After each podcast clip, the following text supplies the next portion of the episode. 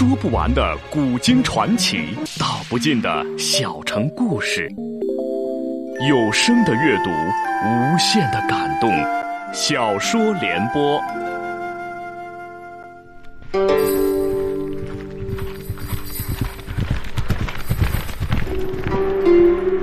齐桓公用才无度，好酒好猎好女人，但他最爱惜人才。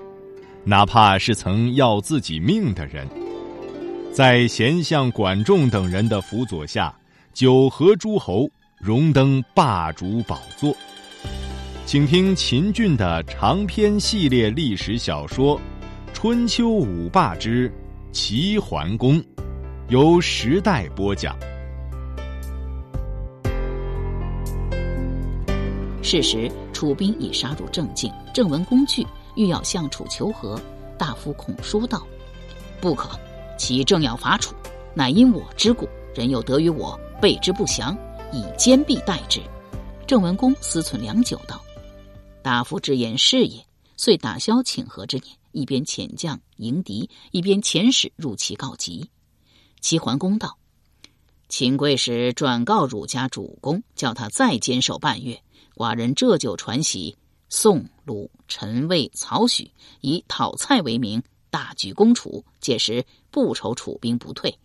送走了正使，齐桓公一面传檄宋、鲁、陈、魏、曹、许诸国，约其出兵在上蔡聚齐；一面命管仲为大将，率领公孙锡朋、宾须吴、鲍叔牙、公子开方、树雕等出兵车三百乘，甲士万人，分队进发。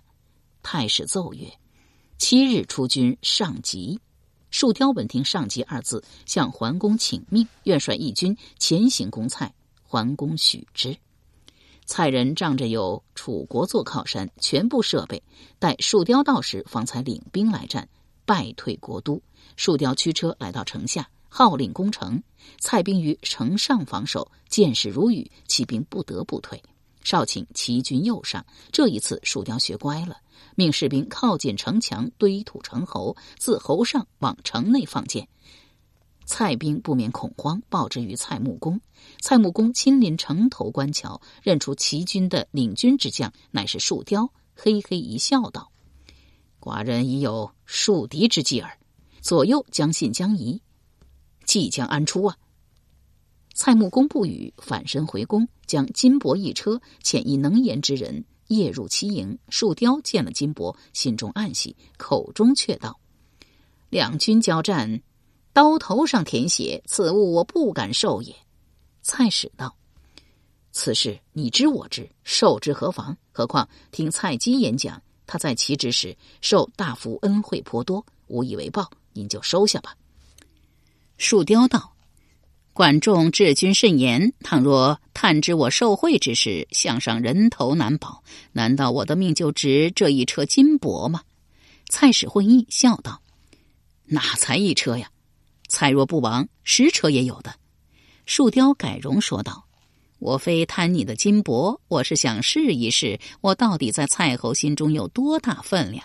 攻城之事我可以缓，但齐桓公恨蔡甚深，必欲灭之。”再有五日，算了，我不说了。你可速速回城，转告蔡侯，十车金帛也有些太多，再送两车足矣。届时我将有重大军情相告，速去速去。蔡使去而复返，当然金帛是少不了的。树雕看着两车金帛，笑呵呵的说道：“蔡侯够意思。”话锋一转，又道：“实话告诉你，齐桓公不只要灭蔡，还要灭楚。”已联络了宋、鲁、陈、魏、曹、徐六国兵马，再有五日便到。先蔡后楚，你等快些逃命去吧。蔡使环抱蔡穆公，穆公大惊，当夜率领宫劝开门出奔楚国。百姓无主，及时溃散。树雕率兵马入城，攻占上蔡空城一座，使人飞报齐桓公请功。蔡穆公逃至郢都。见了楚成王，背述树雕之语。楚成王大惊，一面集兵备战，一面传令窦连、窦章回兵，一面遣谍去蔡都上蔡打探消息。两日后，牒人回报齐桓公兵至上蔡，树雕拜谒已毕，齐桓公加其首战之功，赐其黄金千两。树雕欢喜而退。又三日，蝶又来报，六国联军已至上蔡。楚成王道：“哪六路？”蝶道：“宋桓公欲说，鲁僖公申，陈宣公楚旧，魏文公毁，曹昭公班，许穆公新臣。”话音刚落，又一谍报。郑文公杰已率兵赶赴上蔡，加之齐桓公共使八位诸侯，明日便要向我国开拔。楚成王默默无语，窦章不识火色，趋前请战。禀大王，末将不才，愿率原班人马去迎诸侯。楚成王一目子文，令尹说呢？子文道：齐桓公率诸侯之师有备而来，骑兵气盛。战之不利于楚，以臣之见，宜和不宜战。大夫屈完失意在侧，奏道：“令尹之言是也。”楚成王仰天叹道：“寡人欲伐齐国久矣，反被他抢先一步，奇耻大辱，奇耻大辱啊！”子文劝道：“大王不必如此，有道是能大能小是条龙，能大不小是条虫。”我与其仅是求和，您何必说的如此悲观呢？楚成王叹道：“其胜兵而来，怕是不愿意与寡人和呢。”子文道：“若说这个，大王无虑，臣自有主意。”楚成王泱泱说道：“既然这样，你就看着办吧。”说毕起身。子文目送楚成王出殿，对屈完说道：“听说您与管仲相识。”屈完轻轻颔首，子文道：“烦您辛劳一趟。”屈完道：“作甚？”子文道：“去边界迎接联军。”屈完道了声遵命，单车欲往楚界迎候联军。等了一日，未见联军踪影；又等两日，仍不见联军到来。正困惑间，敌人自蔡归，寻之，却原是许穆公暴病率师而来，死于军中。齐桓公率六诸侯为徐穆公发丧，故而将进军之期推迟了三日。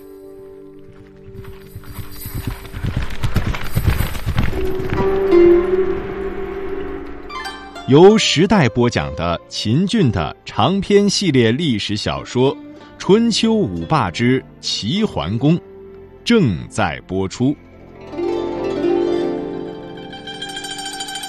翌日。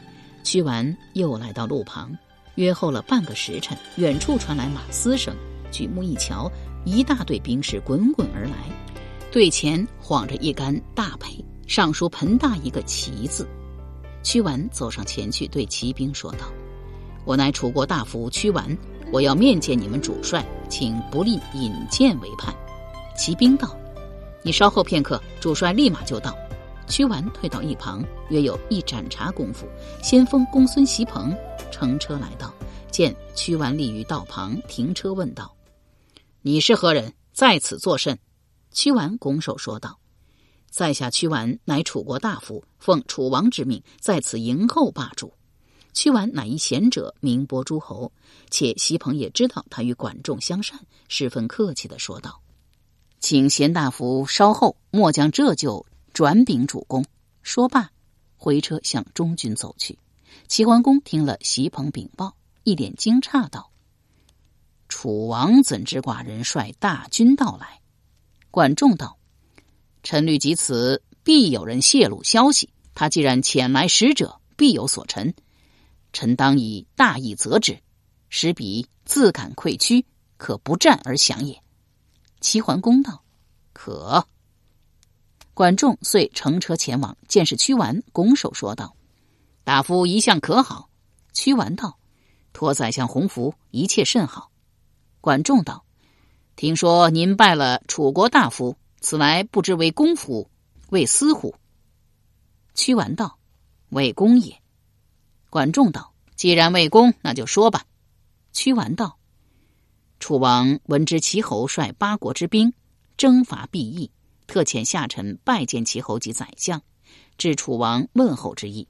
楚王道：“其居于北海，楚近于南海，风马牛不相及也。不知齐侯何以要征讨楚国？”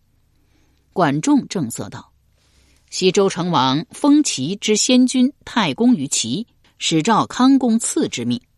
此曰：武侯九伯，汝市长征伐，以辖抚周氏。其地东至海，西至河，南至穆陵，北至吴地。凡有不共王职，汝勿赦宥。自周氏东迁，诸侯放资，寡君奉王命主盟，修复先业。尔国位于南京，当岁贡包茅以助王继。近百年来，尔等包毛不尽，致使王继时无以缩久，均因此而争处，这是其一。其二，昭王南征，有去无回，死于途中，也是尔等之故。而还有何话可说？屈完回答道：“周自失其刚，等同于一个诸侯，列国朝之者寥寥，岂能只责怪我南京？当然，不进包毛，实是寡君做的不对，寡君已经知错。”近日定当奉上。至于周昭公南征不返，是因为船出了问题。你可以责罚大海，此就寡君不敢独任。在下会把你刚才的话一字不漏的转呈楚君。告辞了。说毕，朝管仲一躬而退。管仲环抱桓公：楚人倔强，不可以以口舌服之，只有以兵威相逼，方可见效。桓公道。仲父身为联军大将军，仅可自处。管仲即命八军同发，直抵荆山。距汉水也不过数里之地。管仲下令：大军基于此地屯扎，不可前行。宋桓公欲说道：“兵已深入楚地，何不渡过汉水，决一死战，却屯兵于此？”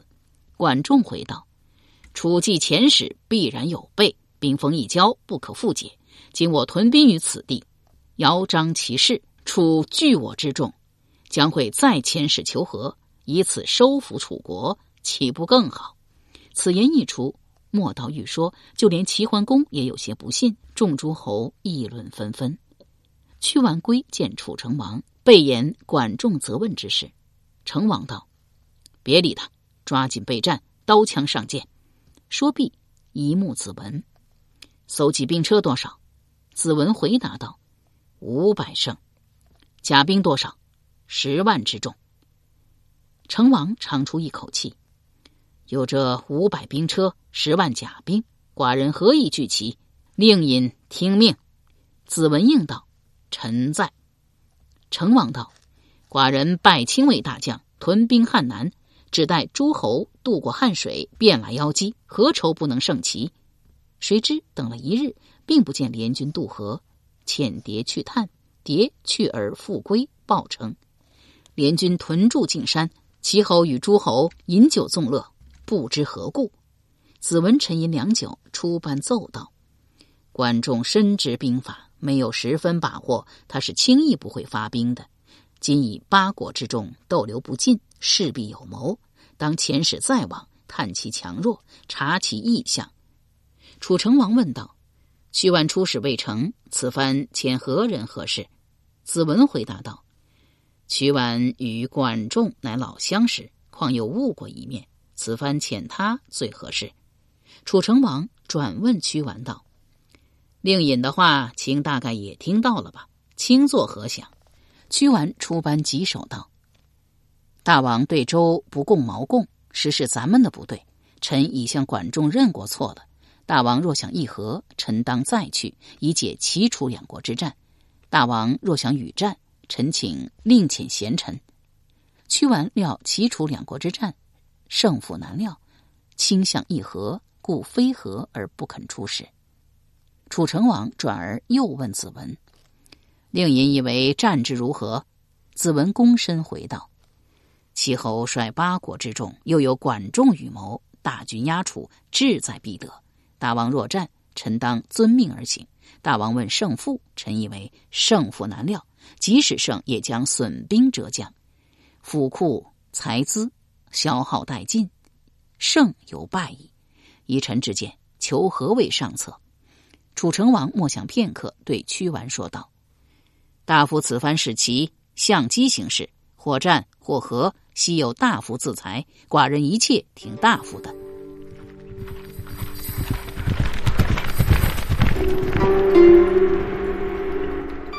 由时代播讲的秦俊的长篇系列历史小说《春秋五霸之齐桓公》正在播出。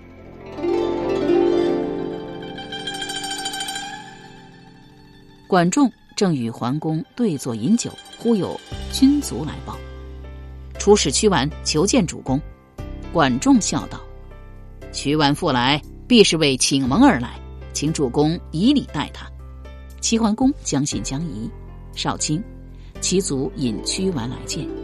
屈完举手拜道：“楚大夫屈完拜见贤侯。”齐桓公忙还了一礼，命左右为屈完看座，并奉上水果。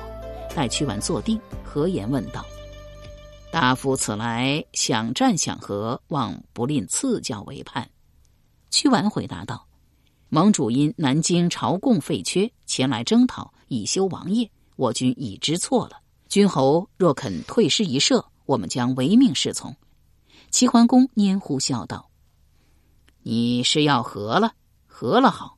大夫能扶尔君以修旧职，寡人有辞于天子，又何求焉？寡人许之。”屈完再拜而退，还报楚成王。齐侯以应陈请，退师一射，臣已答应他入贡天子。大王不可失信也。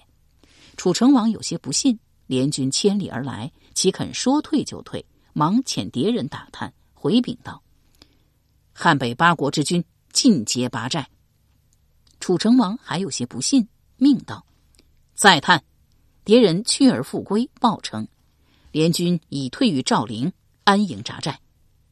楚成王大喜道：“联军退之何其速也！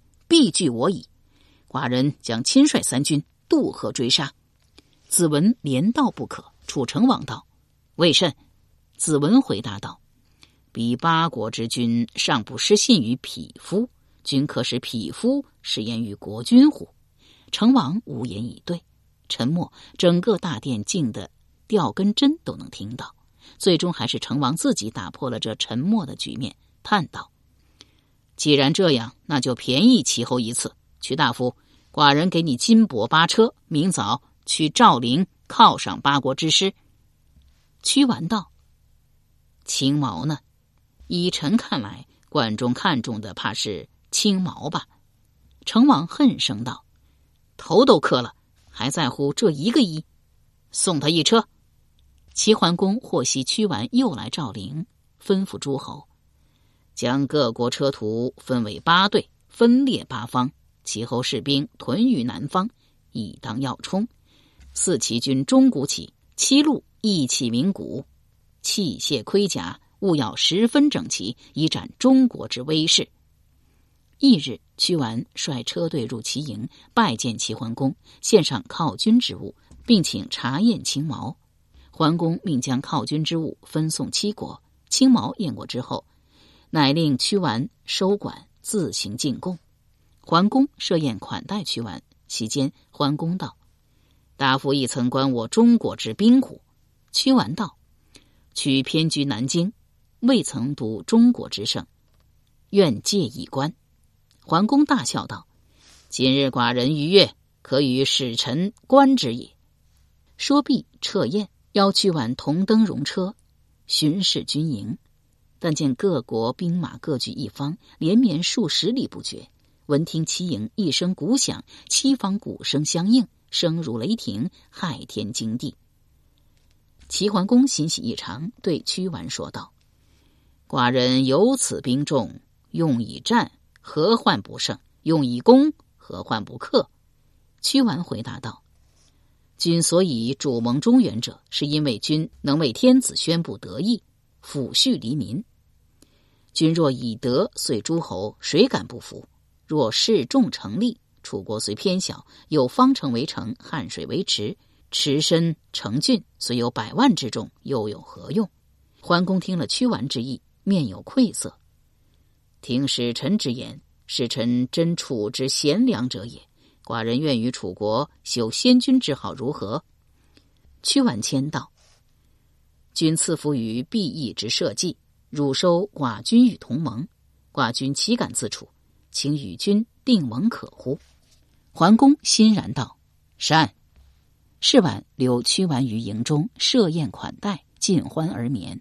次日，立谈于赵陵，齐桓公指牛耳为主盟，管仲为司盟，屈完代楚军会盟。再之于书，辞曰：“自今以后，视同盟好。”桓公先煞，七国与屈完依次受煞。礼毕，屈完再拜致谢。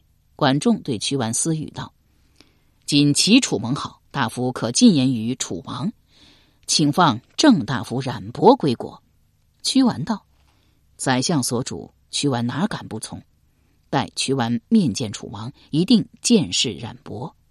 蔡侯将其妹再嫁楚王，有辱其侯。屈完代楚王向齐侯谢罪。”管仲亲送屈完登车，二人拱手相别，依依不舍。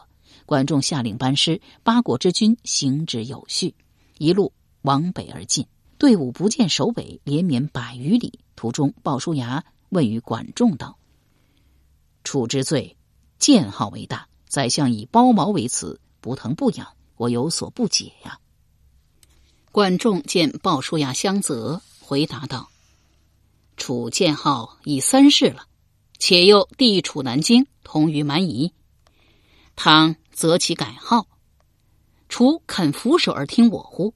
若其不听，势必。”兵刀相见，兵端一开，彼此报复，其祸非数年不解。南北从此将连年祸于战乱。现我借包毛不共为词，使其易于认错服罪。这样，我们在诸侯面前也有了夸耀的本钱。周天子也是无话可说，强于战火纷纷，没有终结吧？鲍叔牙口中不语，心中颇为不服，驱车令行。平视回望楚地，叹道。众夫苟且结局，无害于楚。我料数年之后，楚人必血洗中原矣。陈大夫袁涛图闻班师之力，与郑大夫申侯商议道：“师若取道于陈郑，粮食一旅必由陈郑供之，于国于民不利。不如东巡海盗而归，粮食一旅自有徐曹二国承给，吴二国可以稍安。”申侯道：“善。”你可亲去向盟主言之。于是陶图去见齐桓公，言之道：“君北伐戎，南伐楚。若以诸侯之众，官兵与东夷，东方诸侯思君之威，敢不奉朝请乎？”桓公道：“大夫之言是也。”少卿申侯请见。齐桓公召入，申侯进道：“臣闻师不遇时，俱劳民也。今自春而复。”霜露风雨，失地疲矣。若取道于陈郑，粮食一旅，取之由外府也。若出于东方，倘东夷不听，恐要刀兵相见。若刀兵相见，使更疲也。陶图要您改道东夷，完全是为了他陈国打算，非善计也。望君后察之。齐桓公叹道：“若非大夫之言，机误大事。”当即传命两道：第一道将袁涛图居于军中；第二道使郑文公以虎牢之地，赏赐申侯，并要他增加申侯之诚意，为南北翻平。郑文公不敢不听，自此心中有不乐之意。陈宣公亲见树雕，送黄金千两，由树雕出面周旋，桓公方才释了袁涛图。诸侯各归本国，桓公以管仲功高，乃夺大夫。博士之便宜三百户，加封于管仲。楚成王得知齐桓公率八国之兵已退，又生悔意，不想向周天子进贡包毛。屈完劝诫道：“大王不可失信于齐，且楚只因不朝周朝，才使齐国得以挟天子而令诸侯。若借此机会，我自通于周，则我与齐共之矣。”成王道。周天子成王，寡人亦成王，同样是王，寡人如何上表？屈完道：“大王上表，可不于爵位，且称远臣某某可也。”成王沉默片刻道：“就以大夫之见吧，你回去准备一下，备青毛十车，金帛三车，以你为使臣，贡献周天子。”屈完谢恩而退。三日后，押着车队进奔洛阳。周惠王闻报大喜，道。楚不朝寡人久矣，今孝顺如此，莫不是先王显灵乎？乃告于文武之庙，并以坐赐楚。由时代播讲的秦俊的长篇系列历史小说《春秋五霸之齐桓公》，今天就播送到这里，请您明天继续收听。